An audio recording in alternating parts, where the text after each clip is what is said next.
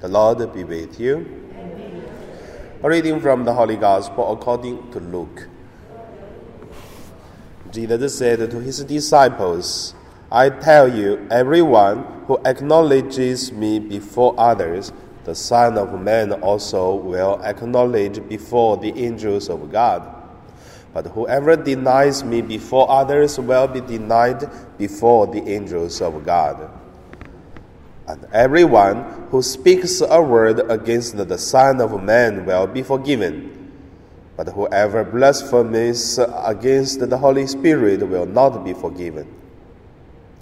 When they bring you before the synagogues, before the rulers and the authorities, do not worry about how you are to defend yourselves or what you are to say for the Holy Spirit will teach you at that very hour what you ought to say. The Gospel of the Lord.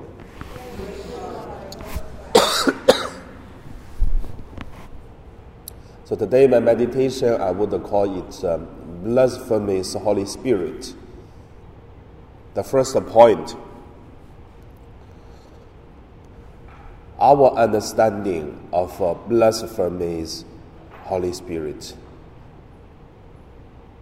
So if you read the Bible, once you read to today's in the gospel, this paragraph, for the scriptures talk about the blasphemous Holy Spirit. What is the blasphemous Holy Spirit? Have you ever think or try to understand the meaning? I would say these words is very difficult to understand, but also can be quite easy to understand. At the same time, also very easy to be misunderstood the meaning of blasphemies of the Holy Spirit. Time can go back to 20 years ago well, more than 20 years ago. I remember the first place I did my practice, uh, the ministry work. That is the second uh, practice after our term at the winter. We were sending to a mountain village to do ministry. So there was a confliction in that church. Two groups of the people, they are fighting. So it seems that uh, only the parish priest is good, uh, all other people are bad because they are fighting and fighting. And then that time I was young, very very young. So when talk about blasphemy Holy Spirit, I remember that time I was using this. Uh, paragraphs talk about blasphemy the Holy Spirit because have no experiences and also really do not know what is blasphemy of the Holy Spirit. But I can look at the fighting between the people, the groups, and then the church was really a lot of problems. I call that it is blasphemy of the Holy Spirit because there is no peace, there is only fight and there seems there's no God, and no one wanted to say sorry to each other, and no one want to change. Just the hatreds, just the I'm right, all the world, whole world are wrong. But now I just thinking, yeah, it's very not very wrong understood. Is that blasphemy with the Holy Spirit? I don't know. However, that is the first time I read this paragraph and try to understand what's the meaning of uh, blasphemy of the Holy Spirit. How about your understanding about the blasphemies of the Holy Spirit? What is is the blasphemy? So that's the first point. The second point of blasphemy of the Holy Spirit according to ourselves. Today, If someone asks me about what is the blasphemy of the Holy Spirit, I would say once a person have the conscience of uh, good, bad, evil, holy, there is a natural rules that God put in our heart, in our soul, that we are looking for the holiness, we do the holiness, and then that is following the guide of the Holy Spirit.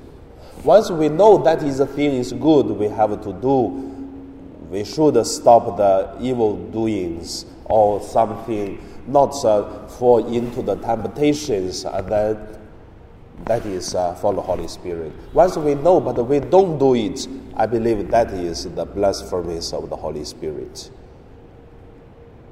But however, why Jesus say, if you are saying denial before the angels of God, and everyone speaks the words against the Son of Man will be forgiven. But if whoever blasphemes against the Holy Spirit will not be forgiven. I think when Jesus say this, not because uh, someone blaspheming the Holy Spirit cannot be forgiven. No.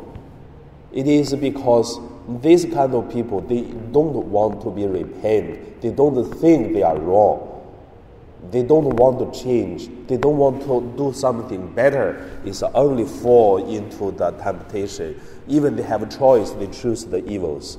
That is why they cannot be forgiven. Not God has no power, no right to forgive. It is not that idea. Because if you say something to against the man of uh, God, son of God, or this son of God in the Bible tell us it is the meaning of uh, firstly Jesus Christ, son of man or son of God, and then the children of God. It is also son of God.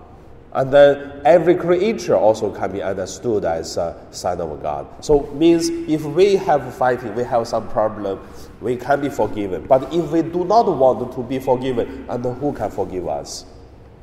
I believe that is the meaning. That we have to follow in the Holy Spirit. And also very interesting, even the people they choose the evils, choose them wrong, choose do not repent, but there is the Holy Spirit to guide us in the way.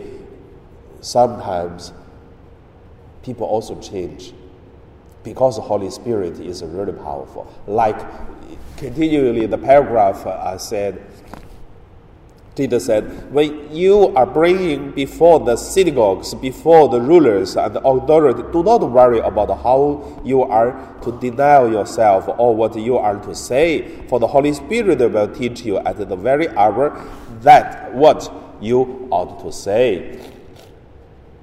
I believe it is the Holy Spirit will have a way to guide the people, even the people they choose the wrong things. However, God will help us to have a salvation. So that's the second point. The third point it is about uh, blasphemies of the Holy Spirit according to the church. That is much interesting than a personal experiences. Also, that's the reason why I like uh, church history because if we look at uh, the church, look at the salvation, look at the good or bad, holy and evil in the period of uh, two or three years, or like like me, I'm here maybe five years, maybe ten years, maybe two or three years, I maybe change another parish.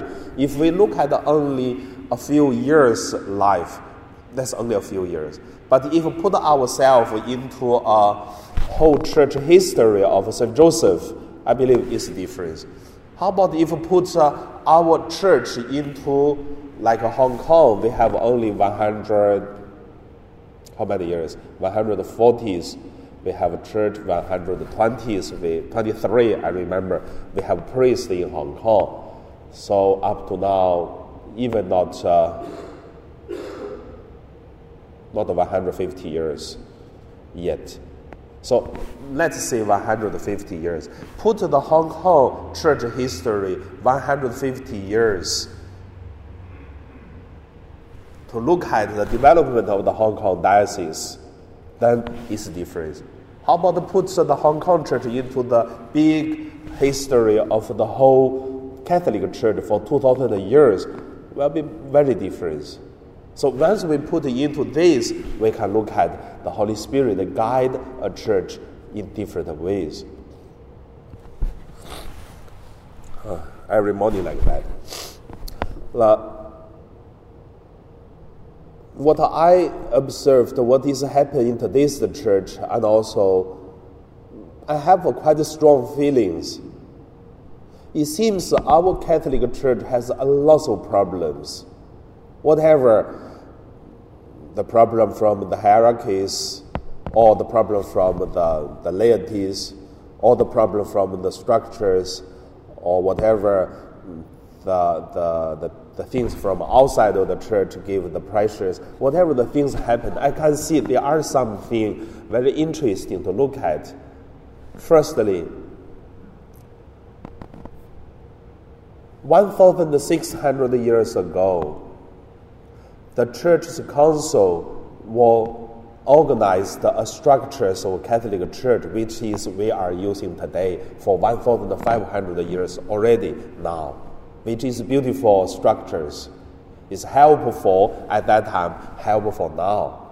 But the problem is, at that time, the church very strong, and church it is the one take teach the technologies, and then to teach the knowledge, to build schools, and then later on there are hospitals, and then even even in Hong Kong, like uh, 40 years ago, 50 years ago, the church has a lot of uh, resources and the leading the society. But I would say today it's changed because today it is a society much, much stronger than the church. Priest may not uh, uh, a smart person than some laities, like many of you sitting here, much knowledge than I am. Even some people much better than uh, bishops uh, the, uh, the knowledge or the management, all these things. It's not like before. Before, the bishop was the one, the priest was the one, and then the church was the one to leading the whole area. But uh, today it changed. Someone can play the piano. I never can touch these kind of things. Before was the sister playing things, but now we don't need the sister play. And then even many of you coming here, we can be much better player of the pianos in the church. Church try to make some schools uh, we can see in mainland China nowadays, and then some laities or some uh, even not uh, a church uh, background, they can make a, a school kindergarten or make a, a, a clinic, everything much better than churches make what is the problem? The problem is that today the church not like before anymore. Then look at the structures of the church, the same. Still there, but not like before.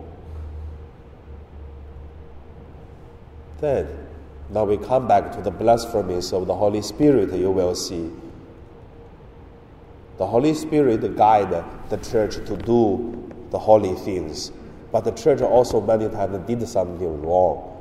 But at the same time, uh, the church like a body that the Holy Spirit guide. It seems many times the church want to draw, drive the draw the Holy Spirit backward, not go forward, but the Holy Spirit still continue push and draw it to continue to go further.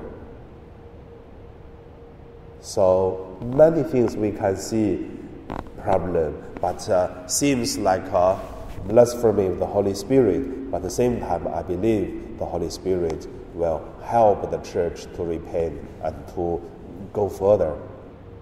Look at the whole Catholic Church in the whole world. We have uh, 400,000 priests, but we have uh, how many? 1.4 billion Catholics in the whole world. How many deacons we have? Very little. So I can see probably in my life, I can see the big change of the Catholic Church.